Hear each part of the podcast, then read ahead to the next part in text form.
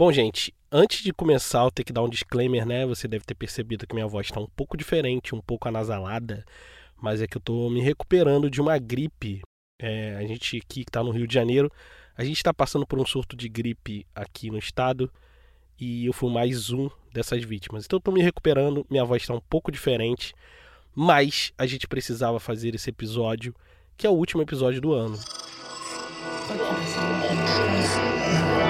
Esse podcast é, é apresentado por b9.com.br.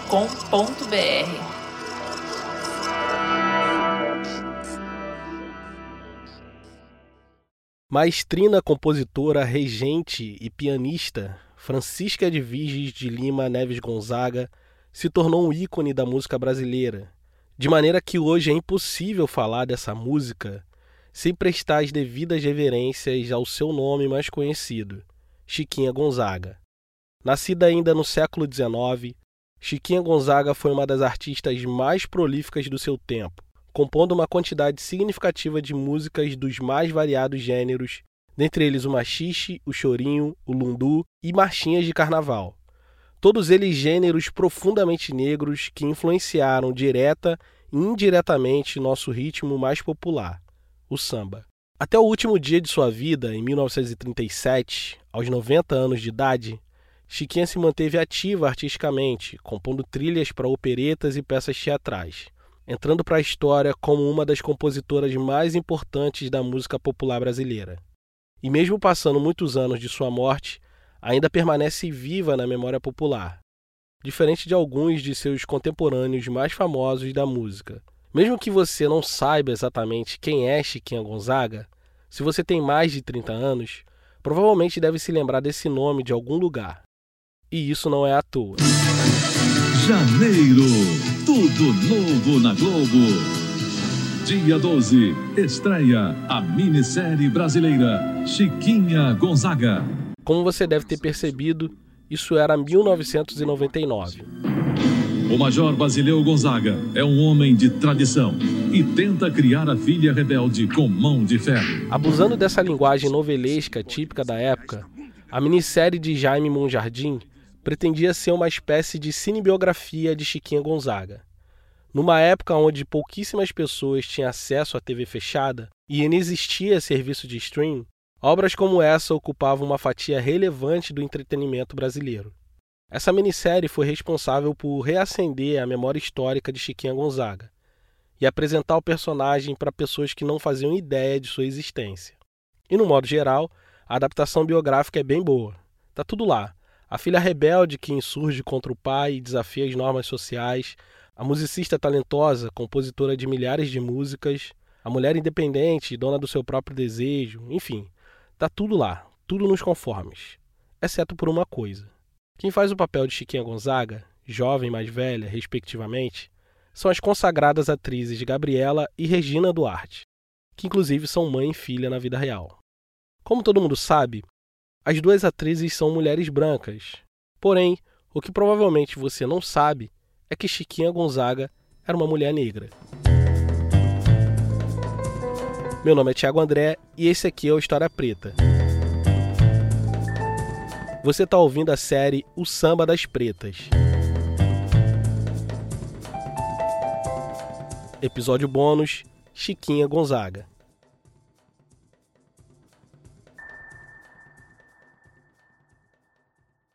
Chiquinha Gonzaga foi educada para ser como qualquer mulher branca oitocentista vivendo nos trópicos. Uma dona do lar embaraçada com eternos bordados, conversas com escravizados da casa e compromissos religiosos. Seu pai era um homem branco, membro da elite econômica e política do país, o militar José Basileu Neves Gonzaga. Sujeito tradicional, mantenedor da ordem social dentro e fora de casa. Prezando pelo bom nome dos Neves Gonzaga, Basileu tratou de prover uma boa educação para que sua filha pudesse exercer com tranquilidade os papéis de dona de casa e mãe de família.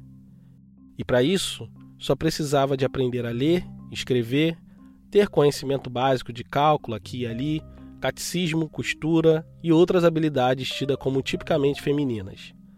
Seguindo esse passo a passo, o nobre militar esperava casar a moça rapidamente passando a responsabilidade dela para outro homem, seu futuro marido, no caso. Em pouco tempo, sua missão familiar estaria praticamente completa. Uma mulher branca oitocentista, via de regra, estava sempre sob a tutela de algum homem.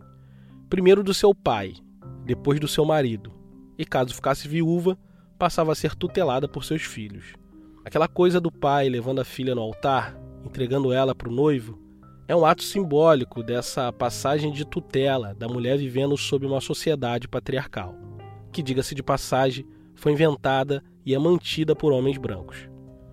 O plano de Basileu para sua filha era relativamente simples e seguiria seu curso natural sem muitos problemas se não fosse por um pequeno detalhe, mas que talvez tenha feito toda a diferença na vida da futura maestrina. Chiquinha não era filha só de Basileu, ela também era filha de Rosa Maria de Lima, uma mulher negra, filha de ex-escravizados, porém livre.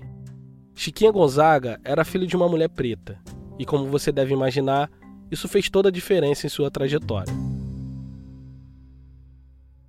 Chiquinha veio ao mundo em 1847, pelas mãos de uma parteira e de sua avó materna chamada Tomásia. A menina corria risco de morrer durante o parto, por isso, sua mãe cogitou a possibilidade de chamar um médico famoso e muito caro que morava na vizinhança. Ela não podia pagar pelo médico, muito menos sua mãe. Mas talvez houvesse alguma esperança se contasse a ele que o pai daquela menina negra que acabou de nascer era Basileu Neves Gonzaga, amigo do tal médico. Mas isso era uma manobra muito arriscada, já que ninguém sabia que o militar tinha engravidado uma moça negra sem passar pelo sagrado matrimônio. Segundo as regras religiosas, Chiquinha Gonzaga era uma filha ilegítima. José Basileu estava fora da corte durante todo o período de gravidez da Rosa. Depois de um ano em campanha militar no Nordeste, ele voltou ao Rio de Janeiro encontrando mãe e filha em desamparo social. Para consertar toda aquela bagunça, ele tentou se casar com Rosa de papel passado.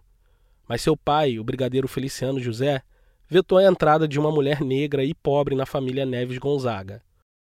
Sem muito o que fazer, ele foi morar com Rosa e a criança na Rua Nova do Príncipe, que hoje é chamada de Rua Senador Pompeu, que curiosamente também seria lar de Leci Brandão, João da Baiana, Tia Persiliana e outros tantos nomes do samba. José Basileu batizou Chiquinha e a reconheceu como sua filha legítima.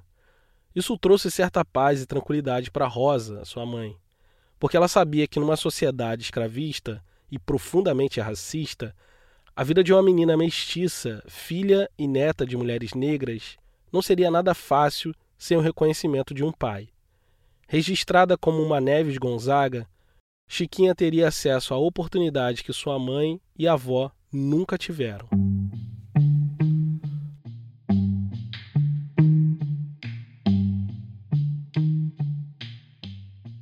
Logo que chegou na idade de aprendizado, seu pai contratou um sujeito para que ensinasse a ela as primeiras letras e uma introdução à música.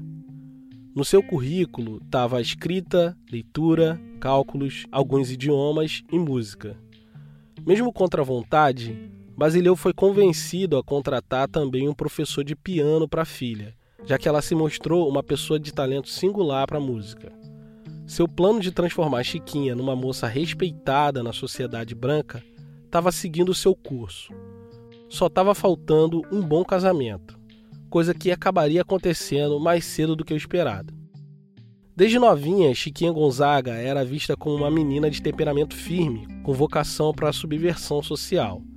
O destino de moças como ela, que constantemente desafiavam a autoridade do pai, era a exclusão do convívio social não era incomum no século XIX que fossem enviadas para sanatórios, conventos ou qualquer outra instituição que visava corrigir condutas imorais de mulheres desviantes. Felizmente, esse não foi o caso de Chiquinha Gonzaga. Sua família achava que seu problema temperamental seria resolvido num casamento bem arranjado, com um homem de pulso firme. Daí que, com apenas 16 anos, ela se casou com Jacinto Ribeiro do Amaral, que tinha 24.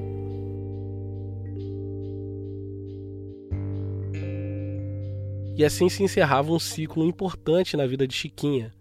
E agora ela estava pronta para ser uma dama respeitável na corte imperial. Toda a educação provida pelo pai deu a ela as bases necessárias para que ela fosse até o altar, que era a linha de chegada do sucesso para as mulheres de sua época. Mas por sorte nossa e da música popular brasileira, ela também recebeu a educação de uma mãe preta. E nos valores ancestrais de sua família, o casamento nunca foi o fim para as mulheres. Não seria também o de Chiquinha Gonzaga. Das dezenas de presentes de casamento que Jacinto e Chiquinha receberam, um de longe foi o mais significativo para ela: um piano de cauda. Ela passava horas sentada estudando o instrumento e aprimorando suas técnicas musicais. Isso trazia certo desgosto no marido, que esperava que ela tivesse um pouco mais de zelo com as tarefas da casa e na gestão da escravaria doméstica. Ainda com 16 anos, ela teve seu primeiro filho. No ano seguinte, o segundo. Mas em nenhum momento ela deixou de praticar o piano, deixando o marido frustrado, já que ele esperava que a maternidade tirasse dela o desejo insuportável pela música. Ansiando por uma mulher normal que fizesse bordado, cuidasse dos filhos e frequentasse as missas, Jacinto deu um ultimato para ela. Chiquinha deveria escolher entre ele ou o piano. E ela, sem perder tempo, respondeu: Seu meu marido, para mim, não há vida sem a música. E aos 20 anos, agora com três filhos, ela abandonou o casamento e foi viver sozinha. A notícia caiu feito uma bomba na família Neves Gonzaga.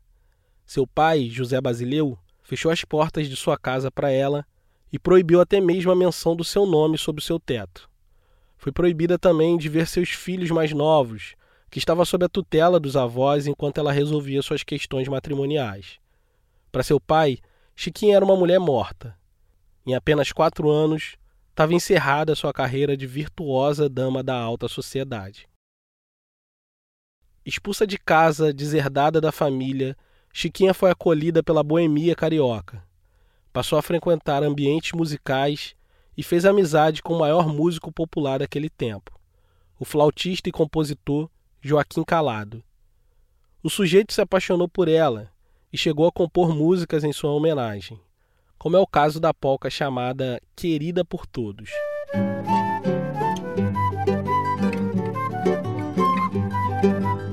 Essa música foi seu salvo-conduto, uma espécie de apadreamento para sua introdução no meu musical da corte. Mesmo sob a investida do galanteador Joaquim Calado, Chiquinha foi se apaixonar mesmo por um outro jovem boêmio bom vivant, chamado João Batista Carvalho Júnior. Chiquinha sentia um verdadeiro amor por ele, que era só três anos mais velho que ela. Em pouco tempo, ele comprou uma fazenda no interior de Minas Gerais para que pudessem viver juntos em família. Tudo parecia um sonho.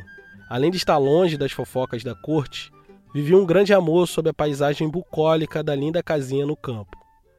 Mas não demorou muito para que esse sonho se convertesse em um terrível pesadelo.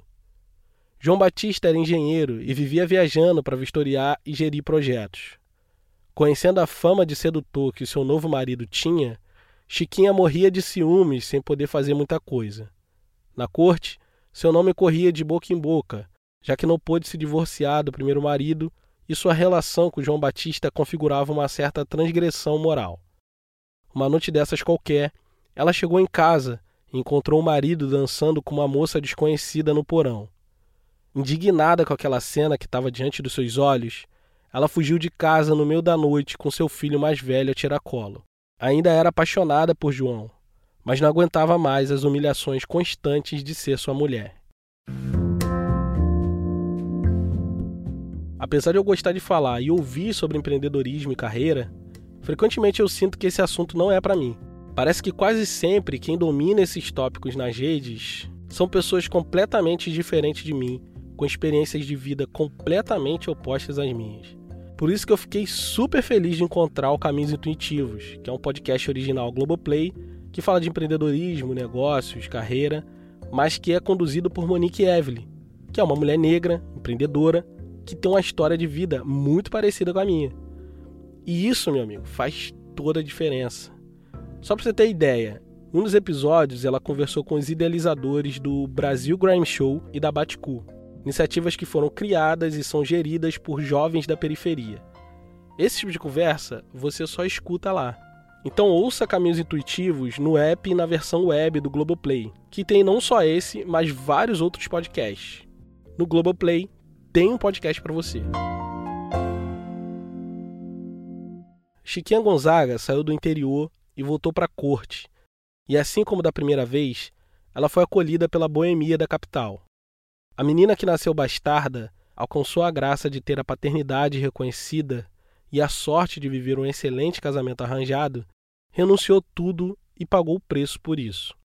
Agora ela estava morando numa casinha minúscula em São Cristóvão e pela primeira vez conheceu a pobreza. Mas ela tinha ainda seu piano de cauda, e ao contrário do que acontecia na maioria das casas cariocas, o seu instrumento não servia só de enfeite, e agora iria se tornar sua ferramenta de trabalho. O cenário musical estava aquecido na capital do Império. O gênero musical mais popular era a polka, música de raízes europeias, mas que com o tempo ganhou sua dose de africanidade. Joaquim Calado, aquele que compôs uma música para Chiquinha, tinha uma banda formada por músicos populares, em sua maioria negros, que misturavam lundu, um gênero de dança e música africana, com a famosa polka. Tanto a polka quanto o lundu tinham um jeito de dançar bastante sensual, que fazia o casal dançar daquele jeito, agarradinho, colado um no outro. Então, rapidamente, esse híbrido musical, desenvolvido no improviso de músicos sem formação acadêmica, ganhou populacho nas ruas e quintais.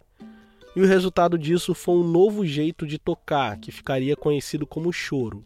Bem mais tarde, lá no século XX, esse estilo improvisado de tocar polca, lundu, machixe se tornaria um gênero musical conhecido como chorinho.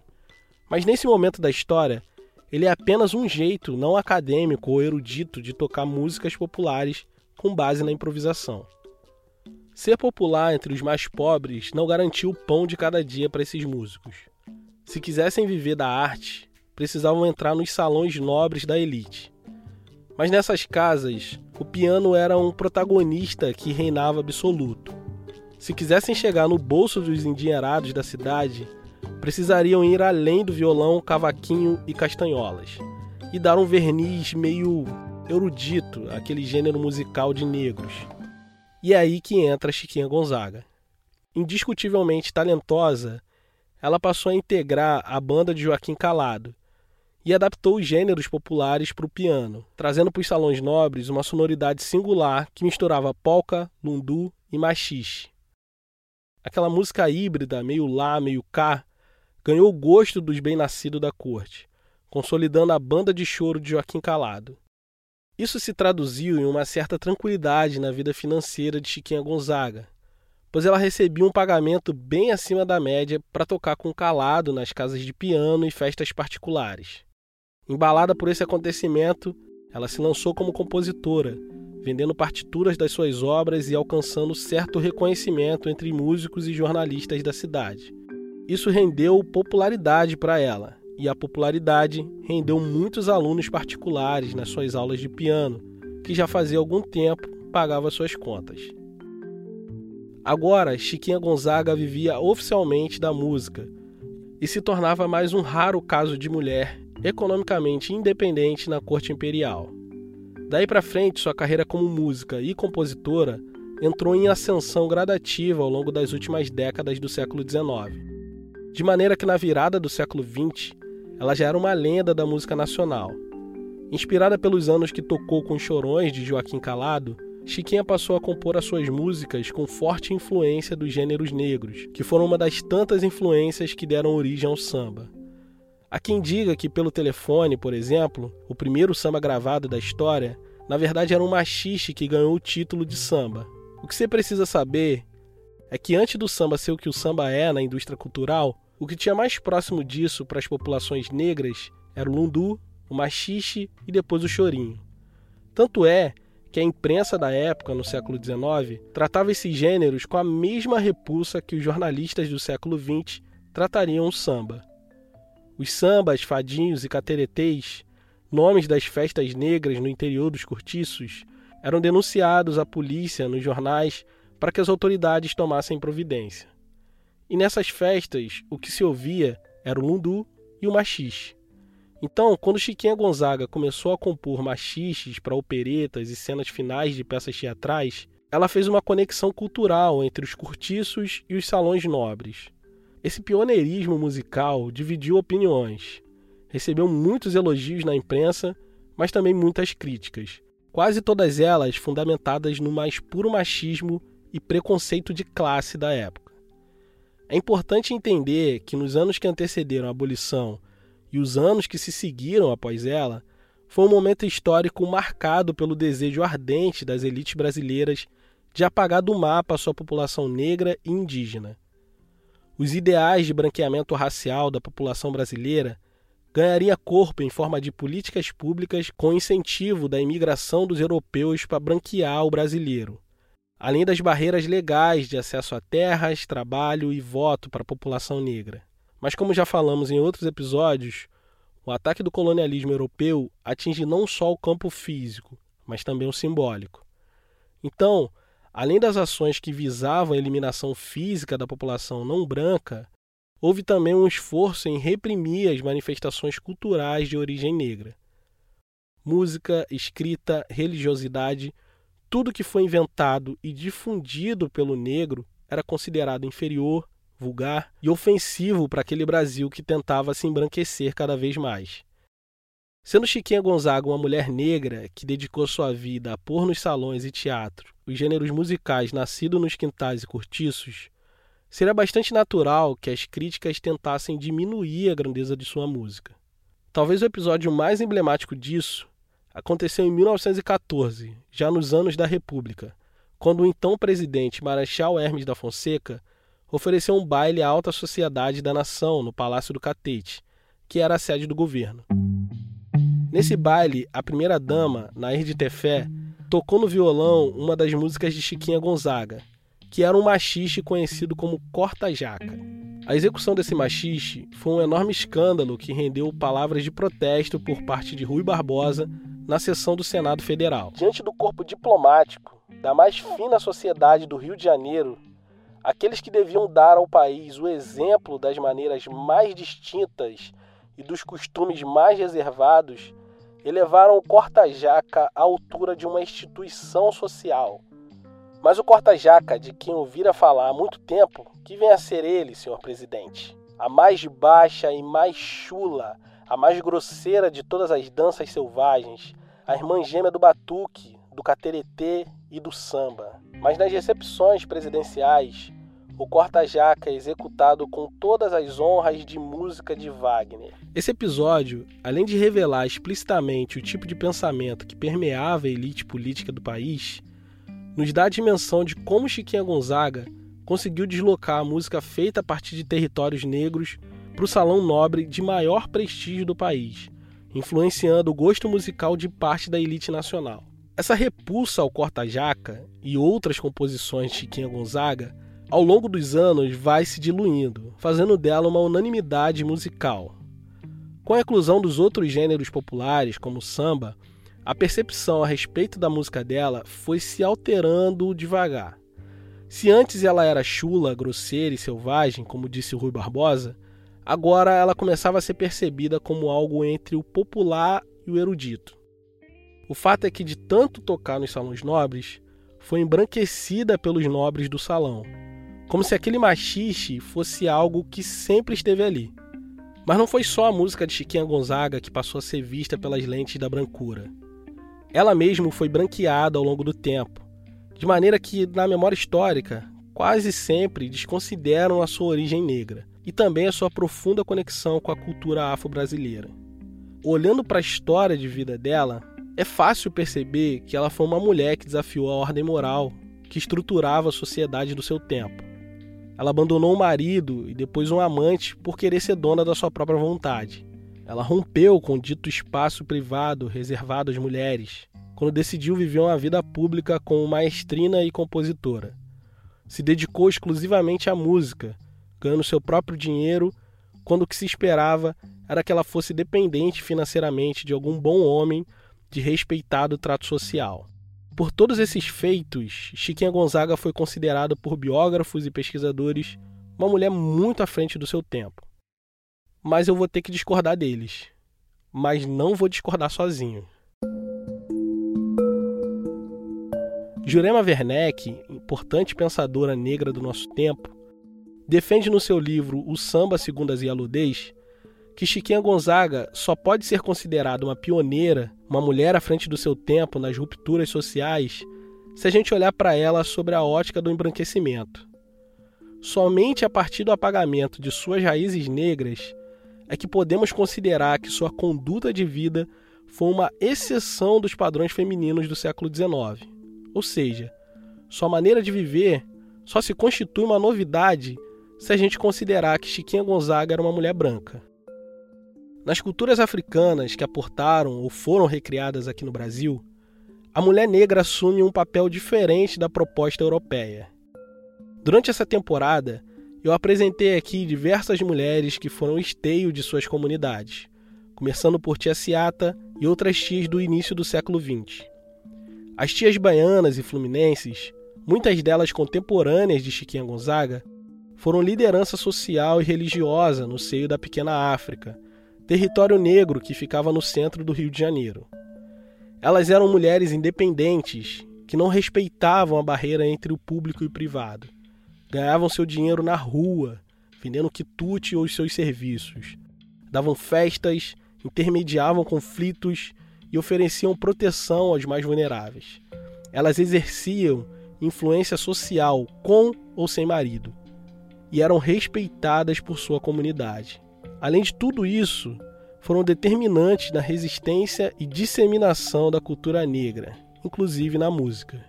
Chiquinha Gonzaga foi criada por seu pai para ser como as mulheres brancas de seu tempo.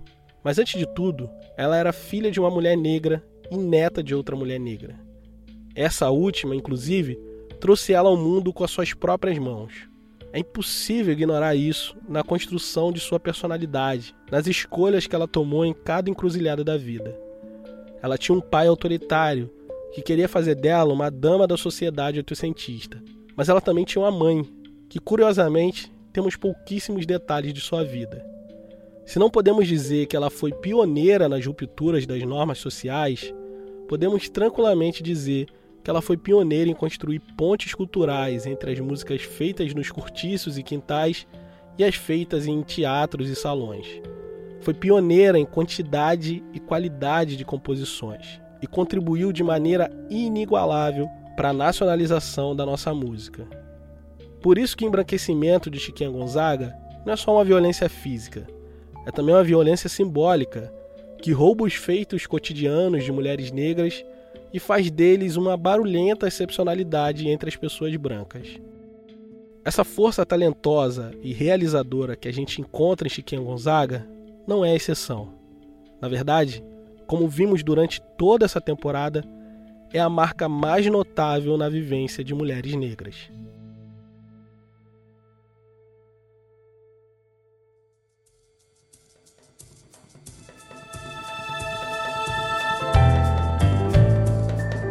Esse podcast é uma produção História Preta com distribuição da rede B9 de podcast. Esse episódio só foi possível graças à contribuição generosa de nossos apoiadores. Se você gosta do nosso trabalho, considere nos apoiar em apoia.se barra História Preta. Agora História Preta também tem uma loja. Acesse loja.historiapreta.com.br e conheça os produtos exclusivos da temporada O Samba das Pretas. Nesse episódio fizemos uso de áudio da TV Globo. Gerência da Comunidade, Carolina Ferreira. Identidade Visual, Raimundo Brito e Estúdio Duna. Trilha sonora original Jonatas Cristino. Trilhas adicionais Blue Dot Sessions. Eu sou Thiago André e pesquisei, roteirizei e apresentei esse episódio. Obrigado por ouvir e até a próxima.